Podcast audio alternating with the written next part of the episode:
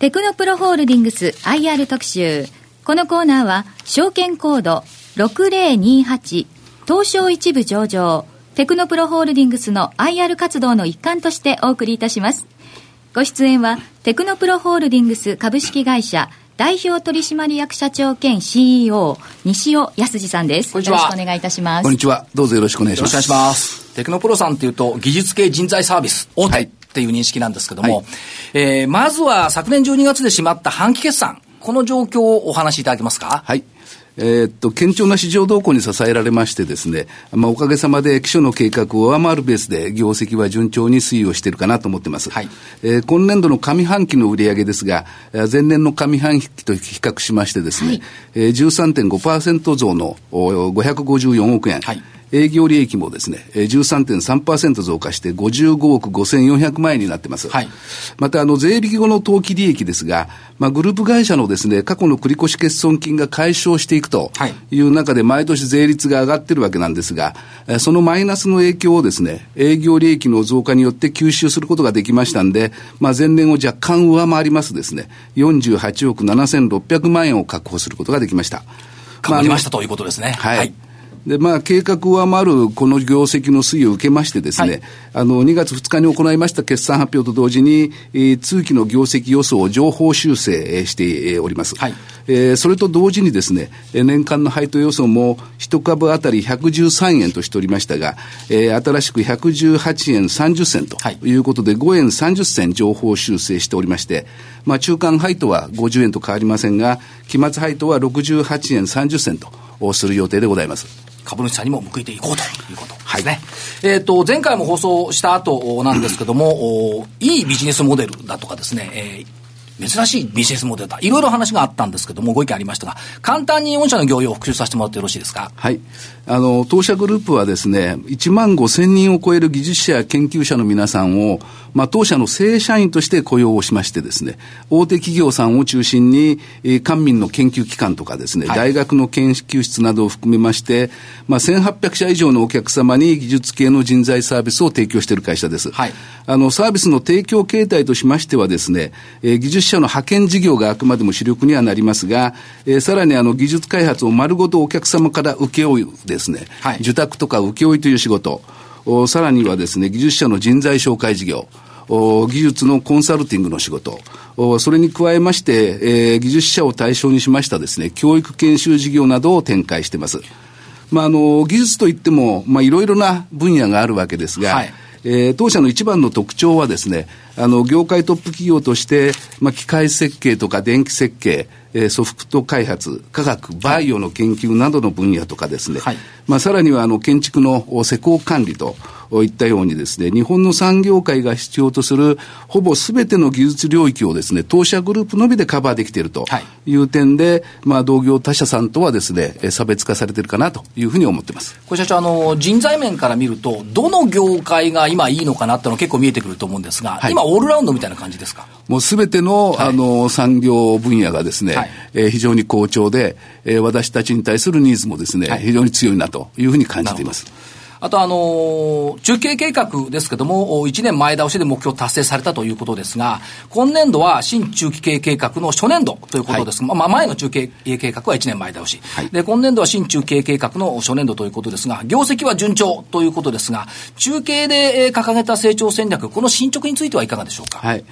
あの、まあ、新しい中期計画ではですね、あの、成長戦略といたしまして、3つ掲げてまして、はい、えー、第一にあの、コア事業でございます技術者派遣事業の安定的な成長。第二にですね、提供するサービスの高付加価値化。あそして、あの、第三にですね、グローバル化の推進ということになってます。はいで、まずはあの、コア事業でございます、技術者派遣事業の安定的成長なんですけれども、はい、まあ、大体年間2500名規模の採用を継続するということを掲げておりましたんですが、あの、すでに前半の6か月間でですね、1287名のエンジニアを採用することができてます。はい、ほぼ想定通りという水準ですね。えー、ちょっとそれ多いかなという感じでございます。で、またですね、今年の4月には、あの、800名を超える新卒の入社が決まってますので、はい、えー、年間で2500名の採用目標というのはですね、まあ、軽くクリアできる見込みになってます。はいあの、新卒採用800人という数字はですね、中期経営計画の最終年度になります、2020年度に目標にしてたんですが、ええ、あの、初年度で達成することになってしまいまして、4年前倒し。はい、私自身は正直驚いているという状況でございます。はい、また、それに加えてですね、あの、昨年の11月には、あの、IT エンジニアを240名抱えております株式会社エデルタという会社の買収も行ってまして、まあ、あの、自前による採用活動に加えましてですね、M&A による派遣事業の拡大というのも図っているとい。うことでございます。はい、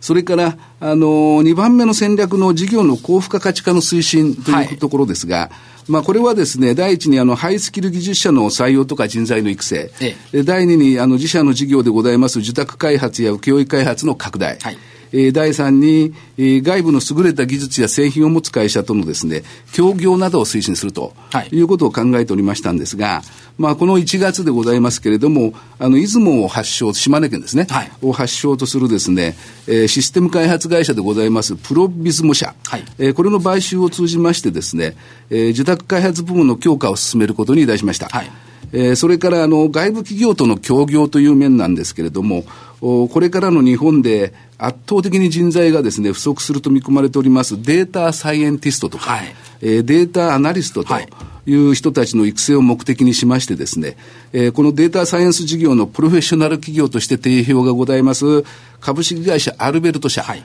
これはあの、東証マザーズに上場されている会社なんですけれども、えー、そことの業務提携を実施していましてですね、えー、年間で約100名の人材を当社のエンジニアの中から作り出すという取り組みを開始いたしまして、えー、プレス発表後ですね、えー、非常に多くのお客様から問い合わせをいただきまして、まあ、反響の大きさに驚いているという状況でございます。は拡大しつつあると、はい、いうことですね、はい。そしてグローバル分野ですね。そうですね。あの、グローバルの面ではですね、あの、昨年6月に日本を除くアジア地域では最大の人材会社になります HR ネット社と、あの、資本業務提携しましたんですが、はいえー、この7月にはですね、東京本拠にしつつも、まあ、シンガポールとインドに拠点があるですね、はい、えー、アジアを中心とした欧米の外資系企業、特にあの IT 系の企業を、まあ、主要なお客さんにしている会社でですね、えー、まあ、人材紹介事業をやっている Boyd Moore Executive Search という会社を買収してます。はいあの、特にこの会社のインドの拠点というのはですね、あの、オペレーションコストも低いですし、日本企業のインドへの進出も進んでいますから、はい、まあ今後の拡大を期待しているところです。やっぱりアジア全域というのを見ますと面白そうな分野、はい、ということですね。はい。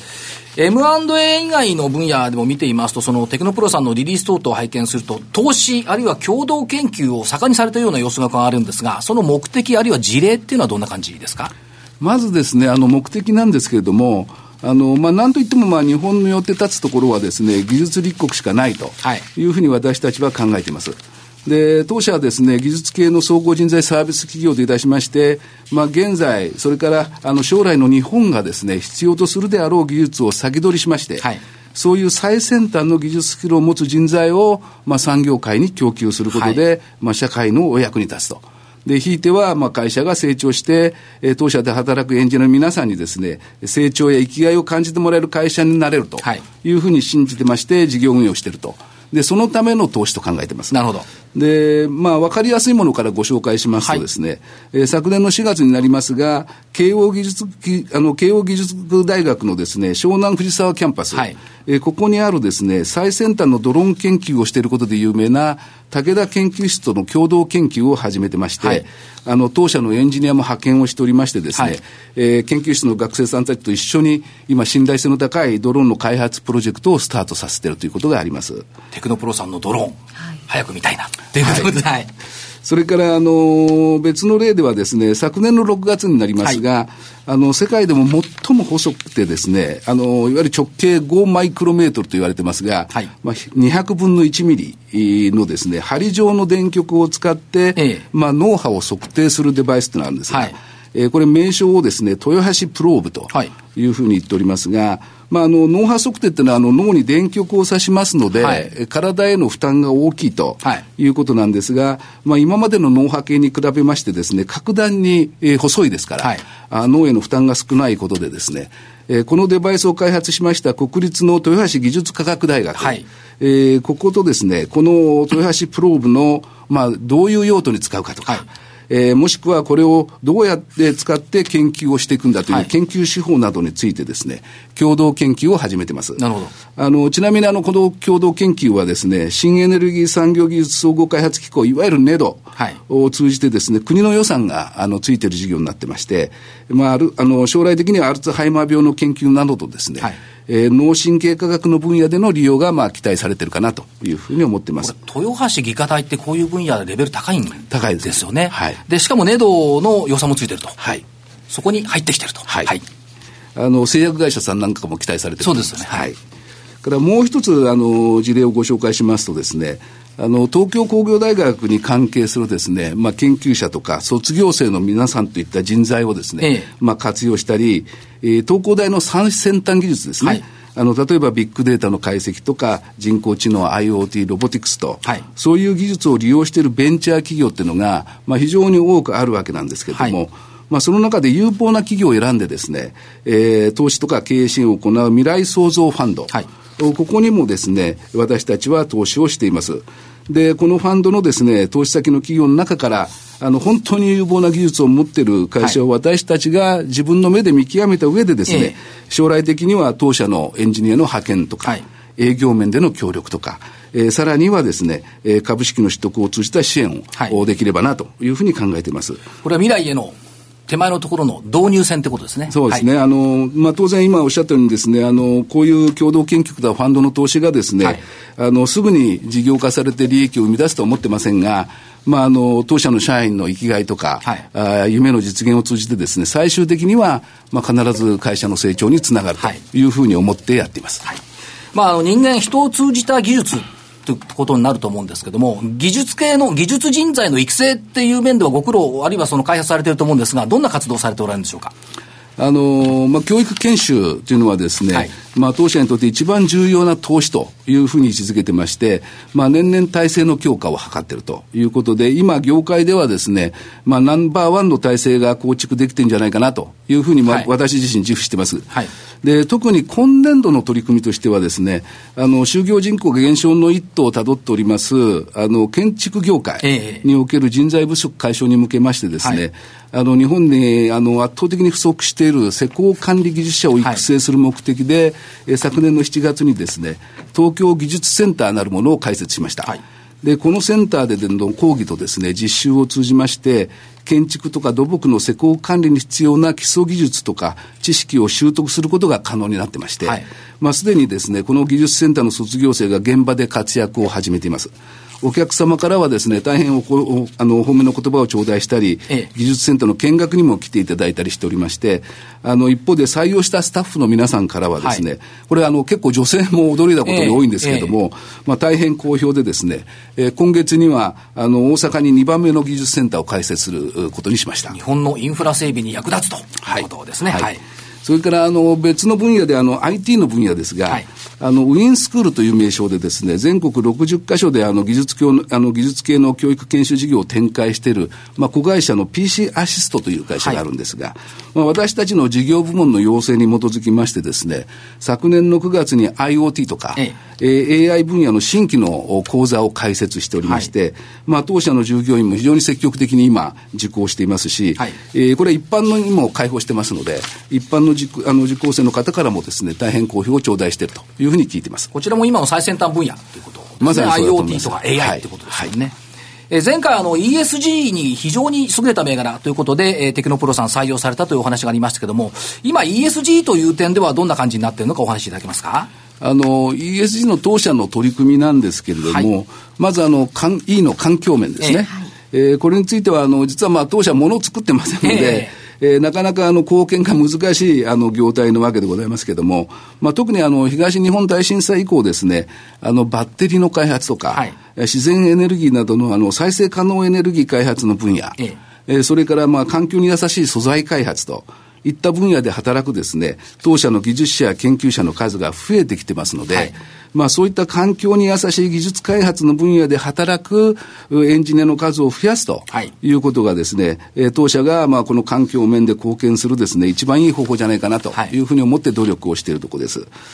で次にあの S、社会への貢献という観点でございますけれども、まあ、何よりもあの技術開発を通じてあの日本の産業の発展に貢献するというのが第一なんですが、ええまあ、それ以外でも、例えばですね、働き方改革とも関連すると思いますけれども、あの、障害者の皆さんの雇用を積極的に推進してます。はい、現在ですね、グループで300名ほど雇用してましてですね、はい、そういった障害者の皆さんにやりがいのある仕事をもう作っていかなくちゃいけないと。はいいうことで、まあ、日々努力をしているところです。それから、あの、まあ、いわゆるよく言われる少子高齢化、その中でも理工科系学生が減少しているというふうに言われているわけですが、えー、そういったあの日本の将来を支える青少年にですね、はい、まあ、もっと科学とか数学の楽しさを実感していただけるような催し、えー、それは例えばあの科学技術振興機構が主催しております、まあ、高校生を対象にしたですね科学の甲子園というのがあります。はい、はいから中学生を対象にしたですね、科学のジュニア甲子園というのがありまして、はい、そういったコンテスト大会のですね、当社はスポンサー企業にもなってます。はい、まあ、それ以外にもあの、様々な活動してますんで、まあ、ぜひともですね、テクノプロ DO、DO ですね、はい、えー、こういう名称のウェブページがありますので、えー、そちらを見ていただきたいと思います。そこでですね、私たちの様々な社会貢献活動とか、はいえー、環境面での活動が紹介されてますんで、まあ、ぜひ参考にしていただければありがたいなというふうに思います。もっと若ければ出たかったですね、これに。甲子園、科学甲子園。はい、えっ、ー、と、S の点、えーえーその次は3番目 G ですね。はいはい、あの、3番目の企業統治、まあ、の G のガバナンスになりますが、はい、あの、当社はですね、取締役監査役が合計で12名、はい、えー、おりますんですが、そのうちのですね、半数の6名が、あの、独立の社外役員ということで構成されてまして、はい、えー、私たち社内の役員がやっていることから言ってることはおかしいと。取締役会の運営もっとこうすべきだとかですね、はい、あの非常に率直に苦言を頂戴するんだとですね、はい、まあ、非常にあの風通しがいい会社になってるのかなと、こんなふうに思ってます。まあ、あの、そういった意味では、あの、きっちりとしたガバナンスをしているよということですね。はい、そうですね。あと、世の中の流れって、あの、働き方改革の方に向かっているんですが、テクノプロさんとしての働き方改革への取り組み、これはどんな感じでしょうか？あの、私はですね、あの、私たちの業界で働くエンジニアの皆さんはですね、あの、いわゆる働き改革、あの、働き方改革のですね、はい、本当に先頭を走っている人たちだな、とい。うふうに、まあ、思ってます。で、その理由なんですけども、あの、当社のエンジニアの皆さんっていうのはですね、技術力を武器に、あの、仕事をしてますから、はい、あの、常にスキルアップを念頭に努力を重ねてまして、それによって、まあ、年収もアップするという形の、いわゆる職務型の働き方を選択した人たちだからです。はいで、日本の労働生産性っていうのは低いというふうに言われてますが、まあ何も努力しなくてもですね、えー、毎年賃金が上がるとい。う会社という組織に依存した、まあ年功序列型の人たちとは大きく異なるわけで、はい、まあそのことがですね、残業時間とか、あ有給休暇の人の消化にもですね、はい、影響を与えてるんだろうなというふうに思います。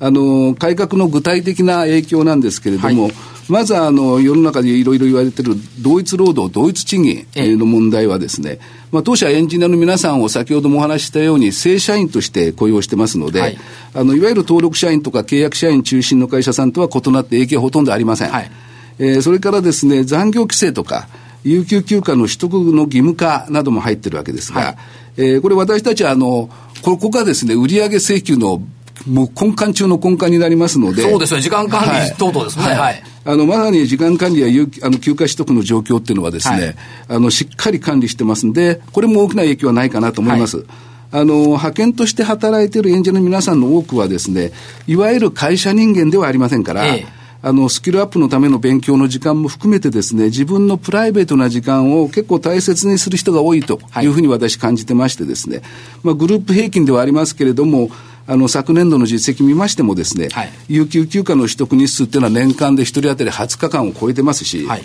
月平均の残業時間もですね、まあ多少ばらつきありますが20時間前後と。はいいうことで、ここもまああまり問題はないというふうに思ってます。働き方改革は先行しているよといったところですね。はい。はい、まああのまあ日本の長時間労働のですね、まああの観光というのはなかなか変わってこなかった分野だと思いますが、はい、まあ今回のようにですね、えー、まあ大きく制度を変更することで日本人のですね働く意識っていうのが変わって。時間ではなくて、まあ、仕事の結果、内容がより大切だと、はい、いうことが共通の価値観になればですね、えー、欧米よりも低いあの日本の労働生産性もですね、まあ、改善されるんじゃないかなと、はい、こんなふうに思ってます。これどうでしょうか、やっぱりエンジニアの方々っていうのは、その、就社というよりは、はい、会社に就職するというよりは、はい自分の研究開発とか技術に,、はい、に就職するみたいな、職に就くっていう考え方多い、ね、増えてきたような感じしますよね。あの、私もそうなんですけど、一般的には就社なんですね。えー、就職じゃなくて就職と言いますが、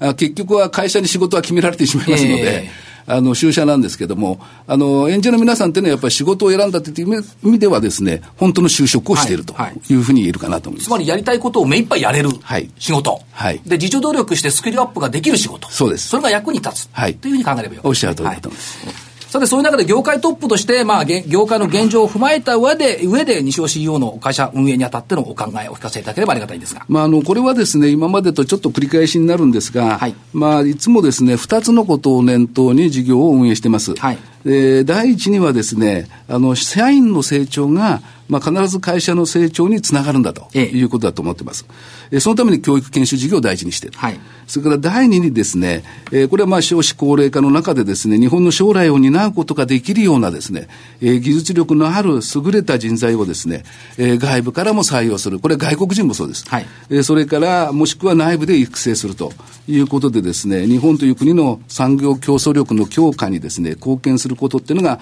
まあ私たちの会社の社会的役割だろうと。はいいうふうに思っています。あの、本日、まあ、あの、いろいろご説明したようなですね、サービスの高付加価値化をもたらすですね、まあ、いろいろな取り組みをしているわけですが、まあ、そういったことを通じてですね、エンジニアの皆さんにもですね、自分自身の成長を実感してもらいながら、そして会社としてはですね、そういった主体性のあるエンジニアの能力に応じたですね、処遇の向上、はい、まあこれはですね、年収の増加もあるでしょうし、福利厚生制度の充実、から気持ちよく働ける職場のですね、さらなる整備など、はい、いろいろあると思いますけれども、まあそういった処遇の向上をですね、バランスよく実現していきたいと考えています。あの、そして、社員にですね、活力があって、それによって会社が成長していくことを通じて、まあ、増配とか、はい株価の上昇という形でですね、えー、株主の皆さんにも報いていきたいなと、こんなふうに考えております。やっぱり、まあ、ものづくりだけではなく、今は IT の分野もありますし、バイオの分野もありますし、はい、インフラ整備という分野もある。このあたりを支えていくのがテクノプロさんの人材だと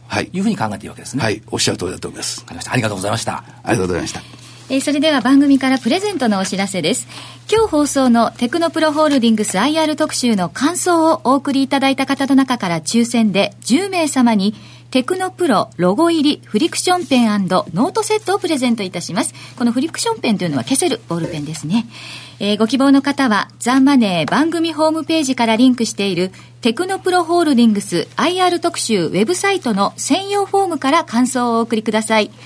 おはがきの方は、郵便番号105-8565、ラジオ日経、テクノプロホールディングスプレゼント係、郵便番号105-8565、ラジオ日経、テクノプロホールディングスプレゼント係宛てまでお願いいたします。締め切りは2月28日必着となっております。必ず番組の感想をお書き添えください。テクノプロホールディングス IR 特集、このコーナーは、証券コード6028東証一部上場、テクノプロホールディングスの IR 活動の一環としてお送りしました。証券コード6028東証一部上場、テクノプロホールディングスは、国内最大規模となるおよそ1万3000人の技術者、研究者を要する技術系人材サービスグループ、テクノプログループ各社の統括、運営を行っています。